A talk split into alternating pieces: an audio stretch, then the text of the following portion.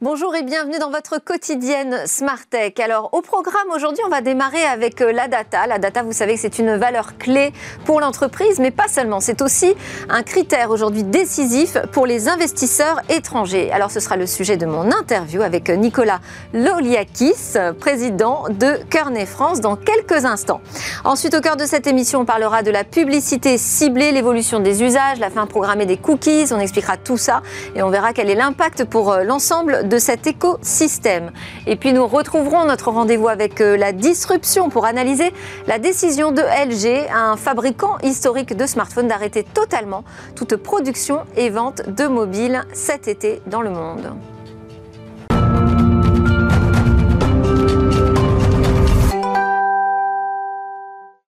Alors la data, c'est devenu un critère décisif pour les investisseurs. Bonjour Nicolas Lioliakis, vous êtes président de Kearney France, un cabinet mondial de conseil en stratégie qui assiste les directions générales dans leurs problématiques de développement, d'efficacité opérationnelle et de conduite du changement. Et donc j'imagine que vous adressez aussi cette question avec elle. Votre cabinet a publié récemment euh, son édition 2021 du FDI Confidence Index, un classement mondial des intentions d'investisseurs euh, directs étrangers qui permet comme ça de mesurer l'attractivité d'un pays. Alors parmi les enseignements, on peut noter un certain attentisme des investisseurs euh, mondiaux euh, et un recul de l'attractivité française, je l'ai dit dans le sommaire, mais aussi l'importance grandissante de la question des données dans les stratégies d'investissement. Ma première question, c'est est-ce que déjà les deux phénomènes sont liés? Est-ce que les entreprises françaises n'ont pas encore suffisamment pris la mesure de l'importance des données aux yeux du marché? Euh, bon, il est coutume de dire que la donnée, c'est la quatrième révolution industrielle. Donc on est tout le monde entier face au défi de, la production raisonnée, structurée, et puis de son utilisation et de sa valorisation de la donnée, celle produite par les entreprises elles-mêmes, et puis celles qui les concernent et qu'elles peuvent récupérer, exploiter, et, et, à partir desquelles elles peuvent préciser, affiner leur politique commerciale, mais aussi euh, mieux opérer du point de vue, alors pour le coup, euh, vraiment de leur mode de fonctionnement, et améliorer les conditions d'efficacité dans lesquelles elles opèrent. Donc c'est un, un sujet majeur. La France est, je dirais, ni en retard ni en avance. Elle est à peu près au, même niveau que les grands pays euh, européens, mais elle est effectivement en retard par rapport aux États-Unis, qui ont moins de tabous sur le sujet de la data, puisque notre, notre, notre civilisation européenne euh, met très très très haut dans ses valeurs l'intime, la sphère privée. Donc dans la data, celle qui est justement disponible et accessible pour préciser ses activités commerciales, il y a toujours chez, chez, les peuples européens une certaine réticence à, abandonner cette donnée.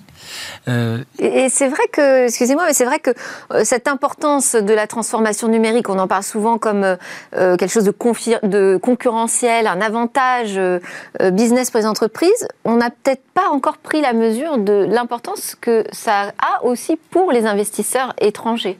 Bah, c'est devenu vraiment un critère décisif Bien sûr, bah, parce que d'abord, c'est une source de revenus très matérielle aujourd'hui, puisqu'on considère que ça représente, entre, selon les industries, entre 10 et 30 des sources de revenus. Euh, il y a des acteurs qui se sont spécialisés dans la monétisation de la data, donc euh, son exploitation, sa mise à disposition des entreprises pour qu'elles puissent là aussi encore progresser sur leur activité commerciale ou leur efficacité opérationnelle. Donc c'est un, enjeu économique déjà très matériel. Euh, tout le monde a remarqué aussi que c'était un enjeu qui, qui crée une forme d'hystérie dans l'économie puisque la data vaut très cher, mais elle ne crée pas énormément de revenus directs encore. Donc on a une sorte de décalage entre la promesse d'un monde où on pourrait manipuler une donnée qui rendrait plus intelligent, plus pertinent, plus efficace, et puis la réalité de ce qui est aujourd'hui disponible et de ce qu'on arrive encore une fois à monétiser avec. Et il y a quand même un contexte qui n'aide pas, je trouve, c'est-à-dire que d'un côté on a une crise qui euh, freine les investissements des entreprises, mais on voit aussi que c'est aussi une crise qui inquiète et donc freine les investissements du côté des investisseurs. On fait comment pour faire son accélération numérique dans ce contexte?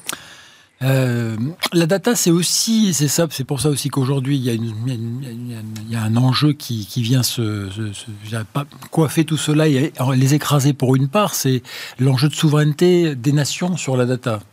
Euh, puisque les, pays ont compris qu'il y avait un enjeu de contrôle sur les données produites pas simplement pour la protection du citoyen, du citoyen en tant que consommateur, mais pour la protection des économies et des industries, euh, je dirais, qui sont au sein d'un territoire vraiment clé pour la, la, la, la, pérennité, la souveraineté de ce pays. Donc la data, c'est une donnée extrêmement sensible. On l'a vu euh, dans les moyens de paiement, on l'a vu pour les telcos, pour beaucoup, pour beaucoup d'industries. C'est devenu extrêmement sensible au point que bah, les Européens ont, ont légiféré. Parce qu'on a la RGPD qui qui crée tout un, tout un arsenal de contrôle et de, de règles pour pouvoir effectivement disposer euh, de plein droit des données euh, auxquelles on pourrait avoir accès, mais pour lesquelles il faut donner, demander des autorisations. Donc euh, il y a aussi un, D'ailleurs, en parlant de souveraineté, est-ce que c'est forcément une mauvaise nouvelle de voir les investisseurs étrangers un peu moins euh, courir après nos entreprises françaises? J'ai en tête l'exemple de Carrefour, euh, avec Bruno Le Maire qui a été obligé d'intervenir en mettant son veto sur l'intention de rachat par un groupe canadien donc de l'hypermarché. finalement, est-ce que de voir ces investisseurs étrangers freiner face à la frontière française, est-ce que c'est pas une bonne nouvelle pour la souveraineté de garder nos, nos, entreprises oui national, chez nous. portefeuille. Euh, sous contrôle. Ben, euh, je dirais que c'est peut-être une des bonnes nouvelles, en tout cas une des prises, un élément de prise de conscience de la crise sanitaire, qui a commencé par une considération un peu plus générale sur le fait que ben, effectivement, dans un cas de pandémie où finalement les chaînes d'approvisionnement traditionnelles étaient interrompues par euh, le la pandémie elle-même, il fallait d'abord être en capacité, juste avant même de se poser la question de la souveraineté, être en capacité de répondre aux besoins de ces populations dans des, des univers aussi sensibles que ceux de la santé, évidemment, puisque c'était le, premier regardé dans la, période, mais pas que. Et, et c'est vrai que par, le raisonnement par analogie, c'est ensuite étendu à l'enjeu de souveraineté sur les technologies. Est-ce qu'on est capable d'être euh, demain autonome euh, et souverain sur un, certain nombre de, leviers technologiques qui vont euh, préfigurer le niveau de maturité, de croissance des économies. Donc il faut, de ce point de vue-là, effectivement, se garder de, de trop dépendre des autres. L'investissement étranger, il est en soi positif, puisqu'il est une marque d'intérêt euh, sur la qualité du tissu économique, le creuset académique, euh, le vivier de talent, euh, la qualité de l'infrastructure, la transparence de l'économie de façon générale. Hein, les investisseurs, voilà, la, qualité en gros du, terrain de jeu. Mais ensuite, effectivement, il, il, appartient alors, aux gouvernants, pour le coup, d'être regardant sur les intentions des investisseurs, ce qu'ils entendent faire de l'actif une fois acheté, est-ce qu'ils ont des des envies et des pulsions euh, de, je dirais, de déplacer les sites industriels, de les réorganiser à minima. Donc ça, c'est pour la partie emploi, dont on est, sur laquelle on est évidemment éminemment euh, prudent et vigilant, parce qu'aujourd'hui, on n'a pas besoin en plus de détériorer encore plus le tissu euh, économique et l'emploi dans, dans, ce qui reste d'infrastructures industrielles en France. Mais voilà, il y a, a d'autres sujets qui, encore une fois, être maître de son destin. Et il y a un chiffre, euh, c'est 71% des investisseurs qui se déclarent préoccupés par la montée du souverainisme numérique dans le débat politique. Euh, donc on voit l'importance que, que, ça. Au-delà de, de, cette stratégie euh, euh, à mettre en place autour de la data et cette prise de conscience euh, nécessaire, vous dites aussi dans votre, dans votre index qu'il va falloir être résilient. Euh, oui, bah, résilient parce que je, on, on, espère probablement tous euh, en notre fort intérieur que la, la, la crise est un, un, phénomène qui nous a ramené en arrière, mais qui a un effet de compensation qui va très très vite nous ramener à, je dirais, à la même, à la même, au même niveau que celui qu'on aurait eu en tout état de cause. Avec un coût de la crise qui va peser. Voilà, et, et alors, donc c'est pas le cas. La résilience, c'est euh, c'est ce qui, c'est le, le, mode de pensée ou de de, de, de, de, figuration des années qui viennent, euh, où il faut de la patience, voilà, et la capacité à absorber ce choc et accepter l'idée que ce choc va être absorbé. En, bah, il va falloir plus de temps qu'on ne le pense. Il y a des économies qui sont alors pas résilientes, mais pour le coup très réactives, ou à propulsion très rapide. Les États-Unis, évidemment, ont repris. Bon, il y a énormément d'argent qui a été mis dans le système par, euh, y, compris Joe Biden, hein, puisqu'il a quand même rajouté une, louche de 1,900 milliards de dollars dans l'économie américaine, ce qui est quand même pas une paille hein, pour, euh, pour aider l'économie américaine à surmonter cet épisode. Mais de fait, euh, fin 2021, on devrait avoir aux États-Unis, au Japon, retrouvé en Chine, retrouvé, je dirais, des rythmes de croissance qui étaient ceux de tout l'épisode tout avant la, pandémie, ce qui ne sera pas le cas de l'Europe, hein, puisque nous, on est empêtrés à plusieurs égards. On a à la fois des plans d'aide qui sont à notre échelle, Déjà, euh, le consentement mutuel à un endettement mutuel a été long à obtenir et il n'est pas encore complètement acquis, hein, puisque la, Cour constitutionnelle allemande n'a pas encore rendu totalement son avis sur le fait que c'était constitutionnel de mutualiser sa dette avec les autres pays européens. Donc déjà, cette aide, cette manne budgétaire, elle n'est pas encore arrivée dans l'économie européenne, contrairement aux milliards des États-Unis qui, qui sont effectivement un, un, ingrédient extrêmement dopant pour l'économie US aujourd'hui. Euh, donc nous, cette aide n'est pas arrivée. Et puis, bah, voilà, je ne vais pas faire vous faire le dessin de l'actualité, qui est qu'on suit chaque jour le nombre de vaccinés. Ici, en France, en Allemagne, chaque pays européen ayant son propre pattern, en fait, où ça n'avance pas très vite. Très bien, merci beaucoup euh, pour euh, ces premiers éléments euh, d'éclairage sur comment on va sortir de cette crise en France et comment les investisseurs étrangers regardent aussi notre pays. Merci beaucoup Nicolas Lioliakis d'être passé par le plateau de Smartech. Je rappelle que vous êtes président de Kearney France. Alors dans notre talk à venir, j'ai invité des professionnels de la pub, ils vont nous parler de leur avenir, ils sont obligés de revoir leur copie, on va parler de publicité ciblée.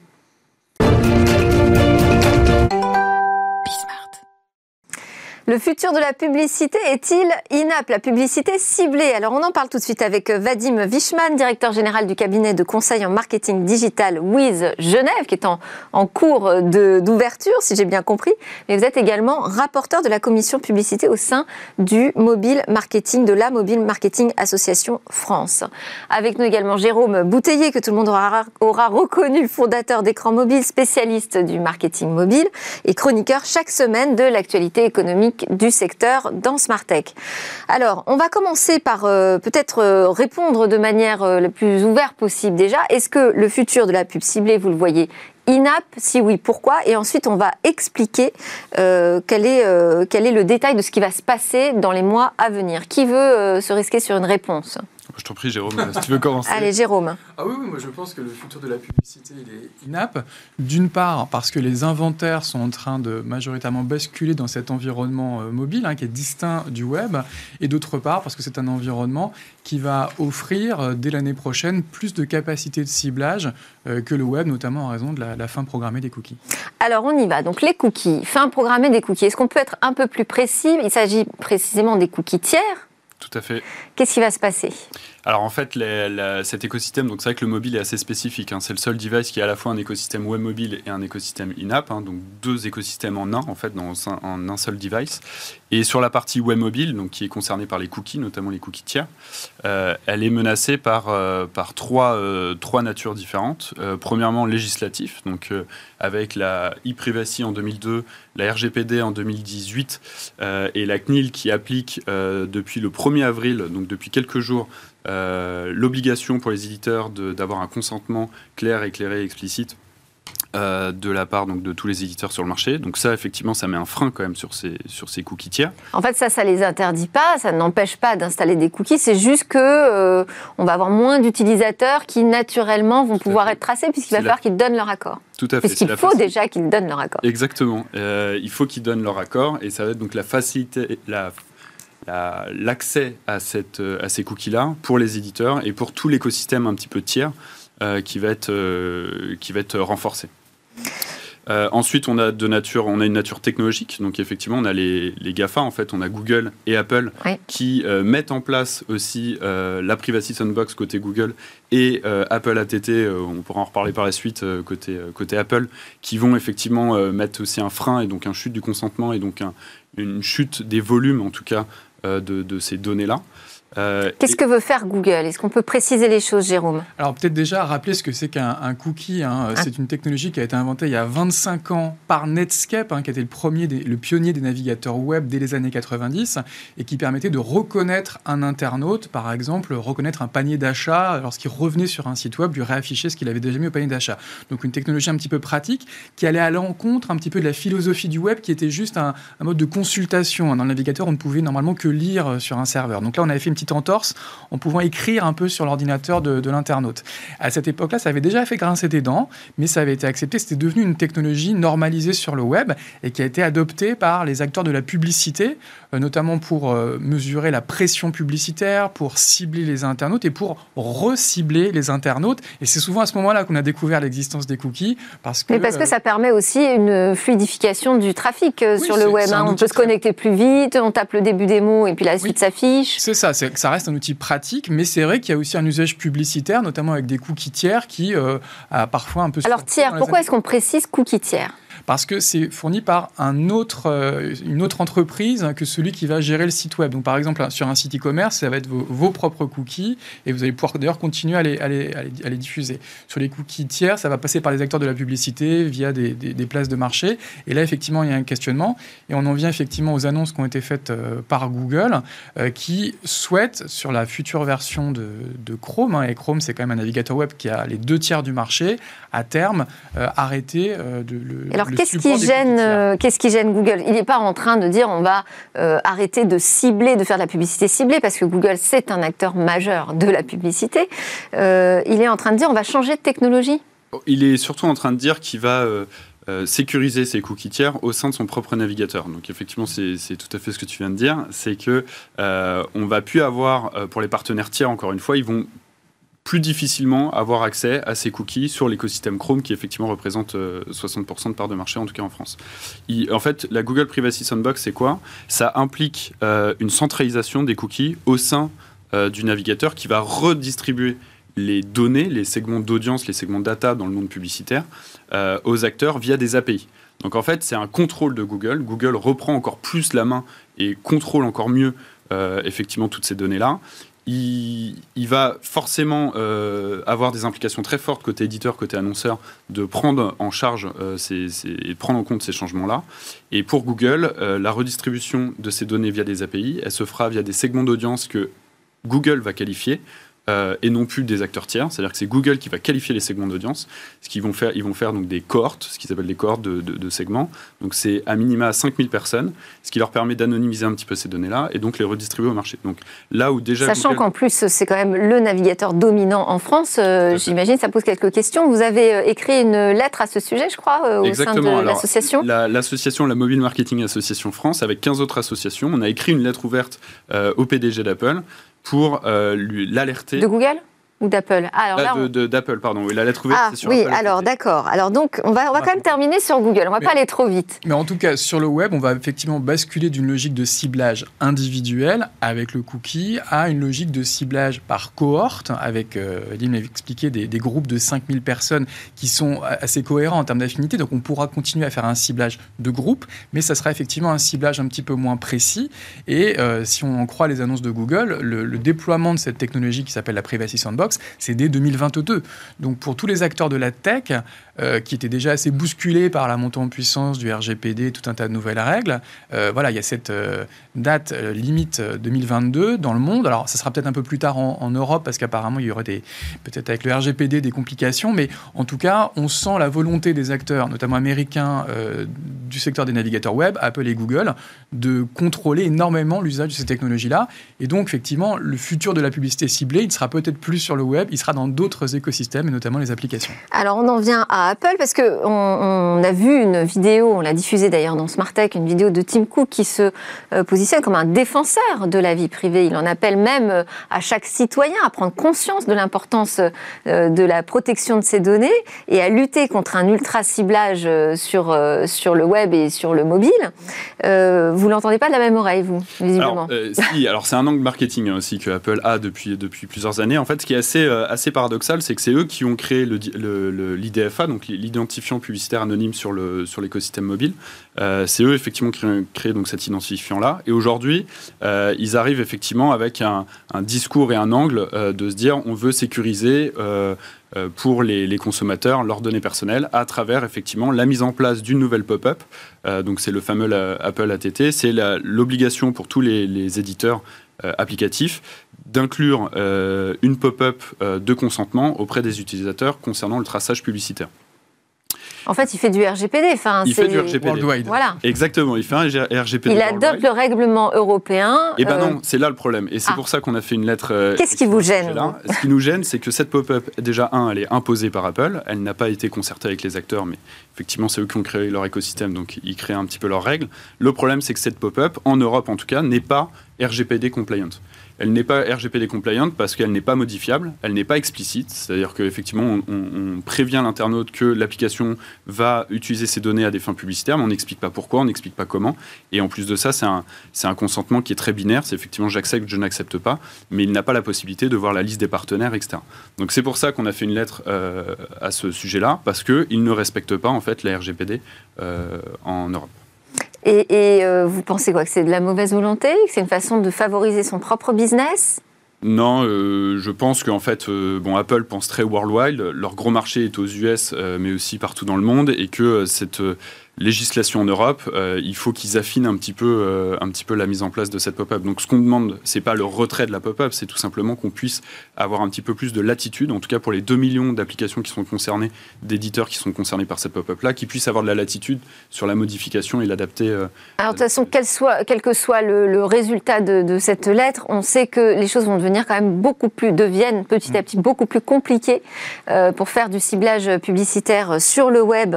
Et, et quand je dis sur le web, c'est le web mobile et le web fixe, les deux. Oui, bien sûr. Mais en tout cas, pour revenir sur la question d'Apple, il y avait aussi une complexité, c'est que Apple est aussi un acteur de la publicité désormais. Ils ont leur propre plateforme qui s'appelle Search Ads, mais dans cette plateforme-là, Apple euh, explique qu'ils n'utilisent que des cohortes, hein, un peu comme le même système de Google Flock. Donc pour leur propre publicité, ils font un système d'anonymisation et eux, ils considèrent du coup qu'ils n'ont pas à demander de consentement puisque la donnée individuelle est anonymisée. Mais dans l'écosystème d'Apple, sur les applications iOS, il y a pourtant encore un outil de ciblage individuel qu'on appelle chez Apple IDFA, ou on peut aussi appeler ça un Advertising ID. On peut aussi dire que c'est le cookie des apps. Et ce cookie des apps, il est à la disposition des éditeurs d'applications, sous réserve qu'ils aient le consentement, worldwide désormais, pour faire une publicité ciblée. Et du coup, effectivement, l'écosystème applicatif, et notamment celui d'Apple, va désormais devenir préférentiel euh, pour les annonceurs pour faire une publicité ciblée. Il va être plus performant euh, que le web. Alors sur les applications, euh, on y vient. Est-ce qu'aujourd'hui on a des cookies dans les applications? On a parlé de l'IDEA, donc les cookies d'Apple. Mm. Est-ce qu'il y a euh, des cookies d'annonceurs classiques dans les applications? Non, alors effectivement, le domaine applicatif reste euh, sur cette notion de device ID, donc IDFA côté Apple et GAID euh, qui est l'équivalent côté Google. Merci Android. donc on est vraiment sur un écosystème sur du device ID. Un device ID qui est beaucoup plus périn en termes publicitaires et même de suivi de mesure, parce qu'il a à peu près. Device ID, juste pour traduire, ça veut dire qu'il dépend de l'appareil que j'utilise. Exactement. Et, et non pas de l'application. Il n'est pas géré dans le navigateur navigateur web, il est géré plus bas dans le système d'exploitation. Ni dans le logiciel applicatif, hein, c'est vraiment dans l'appareil. Et donc il a la durée de vie de votre téléphone, donc c'est-à-dire à peu près deux ans, deux ans et demi. Donc c'était quelque chose de très périn. Là où le cookie était déjà, même précédemment, hein, même si on, oublie tous ces, tous ces sujets-là, avait une durée de vie de 15-30 jours à peu près. Donc c'était vraiment très différent. Euh, et donc, en fait, sur l'écosystème mobile, on a le web mobile qui exploite du cookie et donc qui est euh, soumis euh, effectivement à Google Privacy Sandbox en partie, notamment sur Android. et Safari, en fait, et Firefox avaient déjà bloqué plus ou moins les cookies, donc ça devient vraiment très très restreint. là où sur le domaine applicatif, effectivement, on est sur du device ID. Le, bénéfice de l'applicatif, c'est qu'on a accès à une donnée de géolocalisation, notamment qui est très propre du coup au mobile, hein, parce qu'on l'a toujours avec soi et tout le temps parmi nous. et donc, on arrive à suivre le déplacement de millions de, de mobinotes, alors de façon agrégée en, segments d'audience, ce qui permettait à la fois des insights, à la fois du ciblage et à la fois de la mesure. Là on ne l'a pas euh, sur la partie web mobile. Mais le web mobile a aussi euh, la capacité et va pouvoir se renouveler, revenir sur des ciblages un peu plus historiques, euh, qui vont être des ciblages contextuels, finalement, de recibler des catégories, des sites spécifiques, parce qu'on veut adresser une audience euh, derrière, du ciblage sémantique aussi, on va pouvoir cibler des mots-clés, des articles qui contiennent des mots-clés, et continuer à faire du search, notamment via Google, sur, sur la, la, partie web mobile. Et on a aussi tous les ciblages de contenu, donc vidéo, images, qu'on va pouvoir continuer à adresser. Donc la publicité personnalisée n'est pas morte en tant que telle, elle sera juste différente, elle reviendra un petit peu sur des basiques et elle sera un peu plus euh, maîtrisée. Donc on n'est pas dans une phase d'innovation là. C'est clairement retour vers le futur. Hein. On nous ressort des technologies de ciblage des années 90 et 2000, hein, le ciblage contextuel, parce qu'on n'a plus la capacité, enfin on, anticipe la fin d'un ciblage individuel sur le web. C'est quand même, on va pas se mentir, une catastrophe pour beaucoup d'acteurs euh, de la tech qui avaient tout construit autour de cette notion de ciblage individuel, euh, parce que ça avait une plus grande performance et une plus grande efficacité, un meilleur niveau de monétisation pour beaucoup d'éditeurs. On entend ce chiffre de moins 50% sur les revenus publicitaires pour beaucoup d'acteurs lorsque euh, on durcit les règles et du consentement et qu'on anticipe la fin des cookies. Donc c'est quand même une mauvaise, une mauvaise nouvelle. Le point quand même que moi je tiens à relativiser, c'est que de toutes les façons, le web, quoi qu'on dise, c'est déjà un inventaire qui devient minoritaire. Les audiences ont basculé sur le mobile et sur le mobile, les audiences ont basculé dans les applications.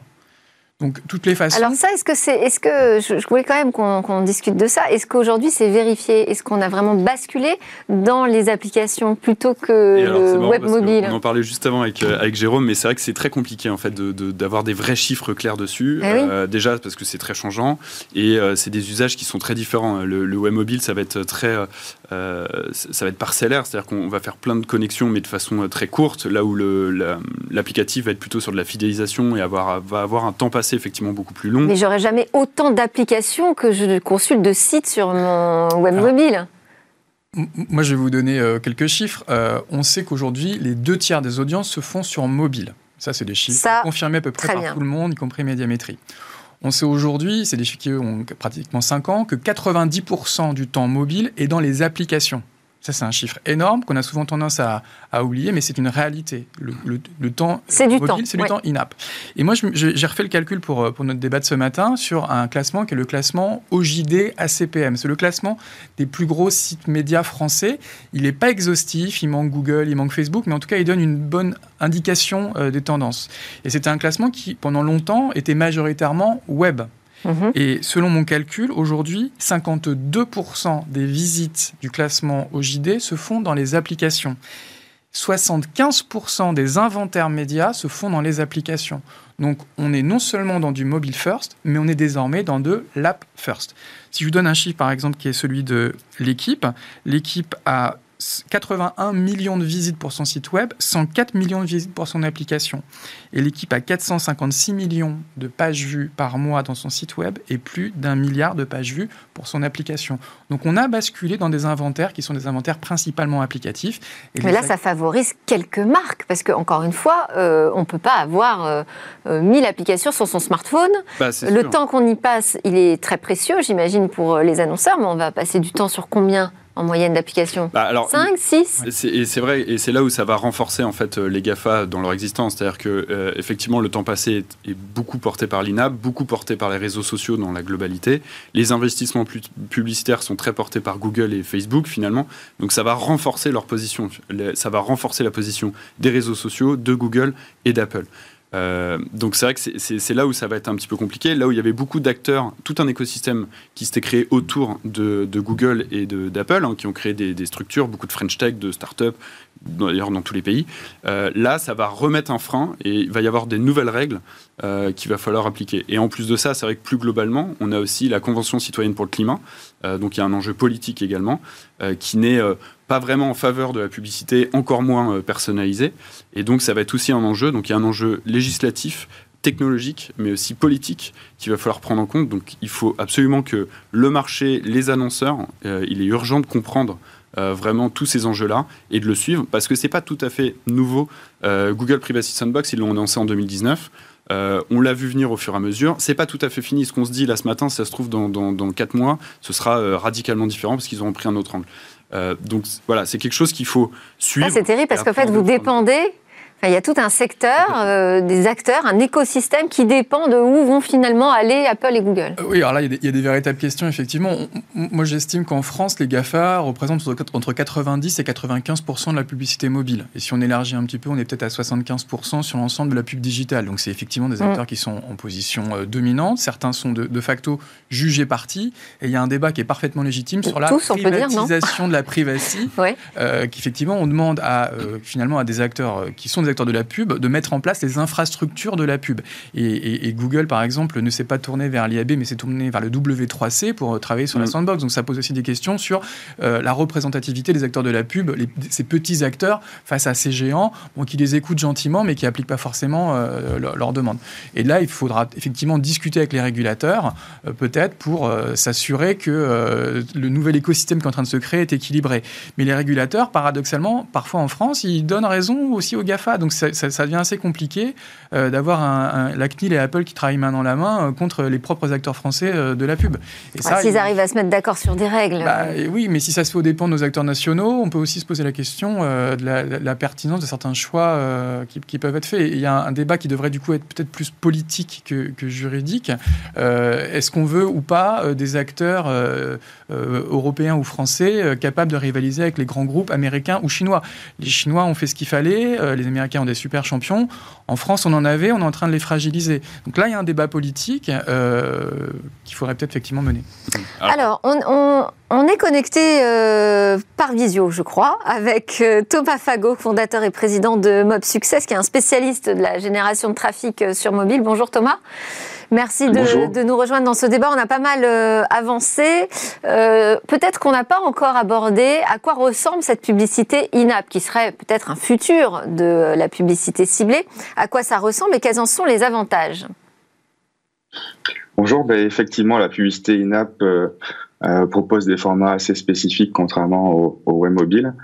L'un des formats phares aujourd'hui est l'interstitiel. Lorsqu'on ouvre une application, le, le fameux bandeau qui, qui s'ouvre avant d'avoir accès au, contenu. Euh, c'est un format qu'on exploite encore beaucoup aujourd'hui, euh, car il est assez impactant et on sait que tout le monde peut le, peut le voir. Donc euh, ça fait partie des formats qui, qu'on, privilégie beaucoup dans cet environnement, qui existent sur le web mobile, mais souvent avec un comportement beaucoup plus approximatif. c'est pour ça qu'on on l'emploie plus en, en natif. Et quels sont, euh, selon vous, les, avantages de cette application? Est-ce que ça peut représenter demain comme euh, marché pour la pub? Pour nous, en fait, la publicité, c'est toujours fait uniquement sur les applications in-app. Euh, on achète à peu près 2 milliards d'impressions chaque année parce qu'en fait, on est, on est des apps natives. On a, on a commencé le marketing par, par ce par ce biais. Et euh, et effectivement euh, en fait euh, l'INAP propose euh, la donnée de géolocalisation plus fiable propose le fameux IDFA ou GAID qui permet d'identifier un mobinote et qui nous permet de faire de la réconciliation et du ciblage par rapport aux impacts des campagnes. Donc c'est un environnement qui est à notre sens, euh, plus qualitatif en tout cas dans, dans, une stratégie publicitaire et euh, surtout qui ne dépend pas des cookies, ce qui est plutôt aujourd'hui pour nous une, une, bonne nouvelle. Mais vous restez, enfin on reste quand même dans une dépendance euh, Google-Apple y compris euh, avec cette pub ciblée in-app. Alors, il y a des initiatives hein, qui, ont, qui, ont, qui sont lancées pour, avoir, pour amener un peu de positivité quand même dans, ce débat. Il y, a, des initiatives. Il y a ID5 qui, a, qui vient de lever 6 millions euh, là, euh, il y a quelques jours, qui propose un ID un peu unique et justement en dehors de ces écosystèmes, alors qui s'appuie évidemment sur l'écosystème des GAFA, mais qui propose un ID un peu différent. Il y a aussi un collectif Swan que, que, que j'ai vu passer qui permet aussi une approche similaire, c'est-à-dire d'avoir des, des ID un peu différents de Google et d'Apple et qui pourront être travaillés euh, effectivement en programmatique. Donc, c'est des, des, initiatives pardon, qui, sont, euh, qui sont bonnes, euh, qui lèvent des fonds, donc qui, qui portent de l'intérêt. Après, il faudra voir évidemment si ça, peut, si ça peut perdurer dans le temps. Moi, effectivement, je commence à faire le deuil de l'open web et on a un marché du digital qui va ressembler peut-être au marché des consoles, hein, avec trois ou quatre grandes entreprises qui vont effectivement euh, contrôler euh, tout un écosystème, imposer leur technologie. Et il faut reconnaître que dans l'environnement euh, in-app, il y a aujourd'hui deux acteurs. Peut-être qu'il y aura un chinois bientôt avec Huawei qui, qui, qui, mm. veut, qui veut être ce troisième grand écosystème, mais il n'y a pas d'Européens, c'est clair. Mm. Et Google et Apple aujourd'hui bah, définissent les règles et l'IDFA d'Apple ou le Google ID sur Android reste aujourd'hui effectivement utilisé. Et puis les, boîtes comme Mob Success qui ont fait ce choix technologique aujourd'hui ont un coup d'avance hein, sur le marché parce qu'elles vont pouvoir gérer euh, cette révolution des prochaines années, là où ceux qui avaient misé sur le cookie vont avoir besoin de changer complètement de socle technologique. Une dernière question, mais très rapidement, Thomas Fago, on arrive à la fin de, ce débat. Qu'est-ce que pourrait représenter ce marché euh, de l'INAP dans un an, dans deux ans au niveau mondial? Alors, au niveau mondial, je ne pourrais pas euh, prétendre y répondre, mais je pense qu'il devient assez majeur. D'accord. Je, je, pense qu'il devient assez majeur et il ne faut pas oublier aussi que le marché NAP aussi, euh, il y a une grosse partie de la publicité qui est concentrée aussi sur toute la partie gaming, avec beaucoup de jeux qui sont financés exclusivement par la publicité. Euh, c'est pas parce que les gens jouent que c'est pas les gens qu'on souhaite cibler. C'est que traditionnellement, on allait chercher des, des, euh, des supports très premium ou conseils comme premium. Aujourd'hui, on a tous les utilisateurs qu'on peut qu'on peut toucher au sein des, des apps de jeu. Euh, et je tenais à rajouter aussi, contrairement au, trafic web, finalement, le, la, la, publicité in-app, c'est un, un trafic qui est plus captif et on pourrait également s'appuyer à terme sur euh, certainement sur la donnée loguée qui sera de plus en plus présente au sein de ces applications euh, pour finalement euh, faire des choses assez similaires qu'avec un cookie ou, ou un IDFA sans être dépendant des, des GAFA. Merci beaucoup. Merci Thomas Fagou de nous avoir rejoint, fondateur et président de Mob Success. Merci Vadim Wichman, général euh, manager de Wiz Genève, rapporteur de la commission publicité au sein de la Mobile Marketing Association France. Et merci à Jérôme Bouteiller, fondateur d'Écran Mobile, spécialiste du marketing mobile, euh, pour ce plateau que vous euh, nous avez organisé. On a vu aussi combien ce débat n'était pas seulement juridique, mais également politique. À suivre, eh bien, c'est une autre actu dans le mobile. Là, c'est LG qui, lui, a choisi d'abandonner le marché des smartphones et la décision euh, est mondiale, elle prendra effet dès cet été.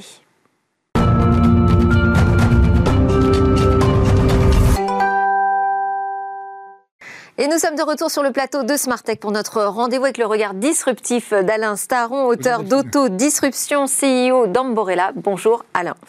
Alors, euh, je le disais, donc le constructeur sud-coréen de smartphones LG a décidé d'arrêter totalement la production, la vente de mobiles cet été partout dans le monde. Question à un disrupteur, est-ce que arrêter soi-même une de ses activités, c'est s'auto-disrupter?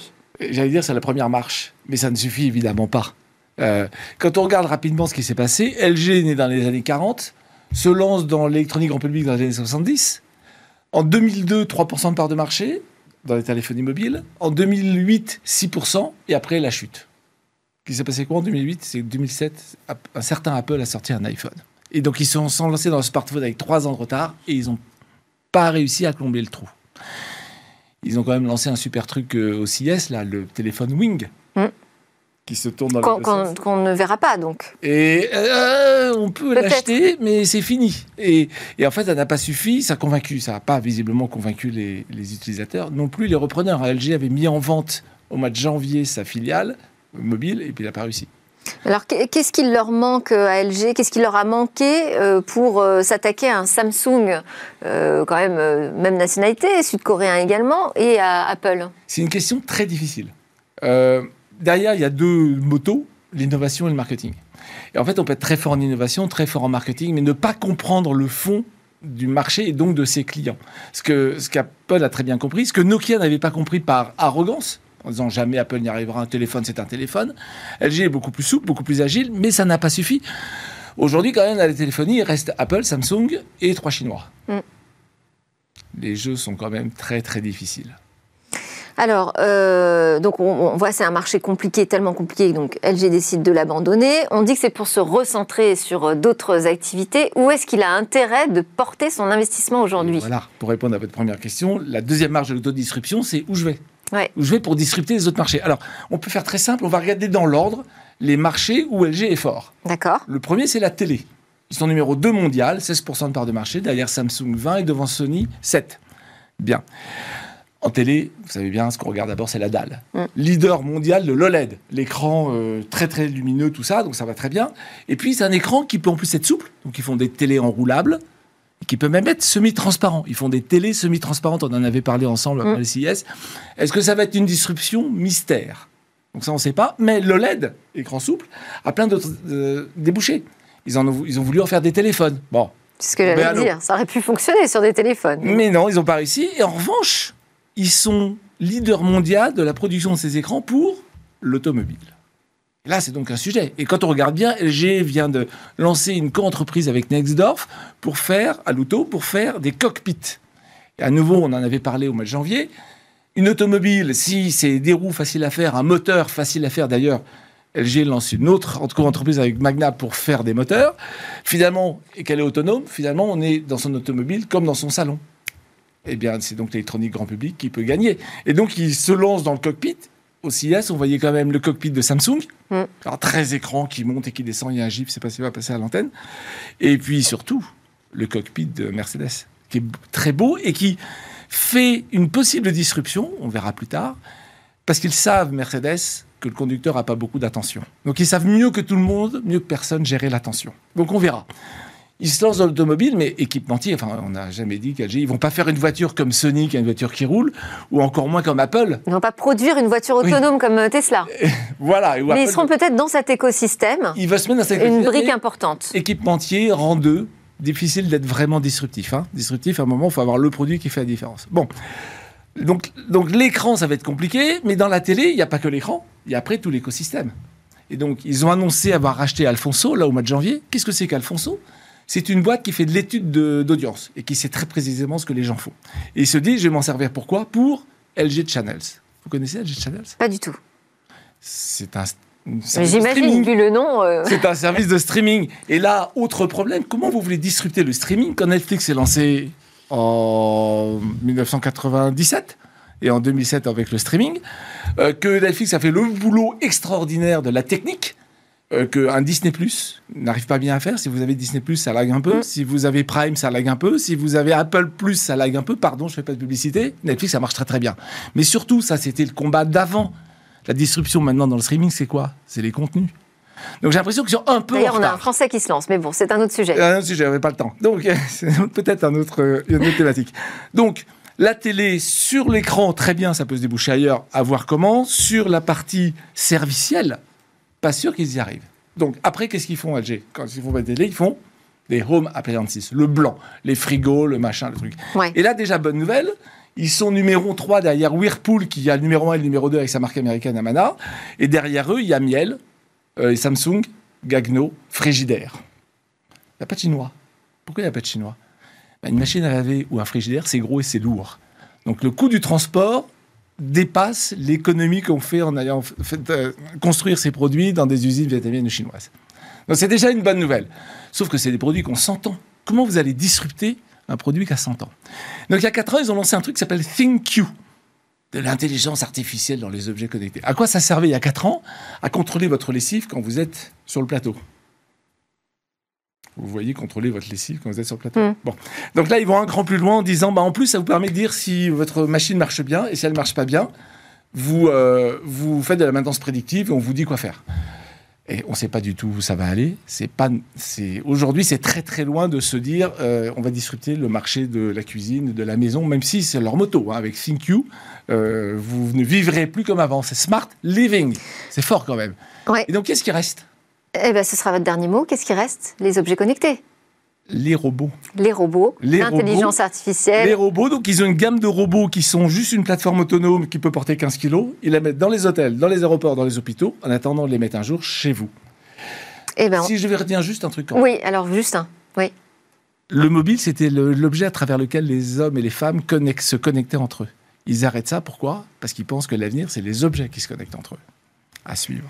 Merci beaucoup Alain Staron, euh, disrupteur opérationnel, auteur d'autodisruption, CEO d'Amborella, pour cette analyse sur l'arrêt des smartphones chez LG. Et euh, merci à tous de nous avoir suivis. Je vous dis à demain pour de nouvelles discussions sur la tech. On aura une grande interview, c'était vendredi demain.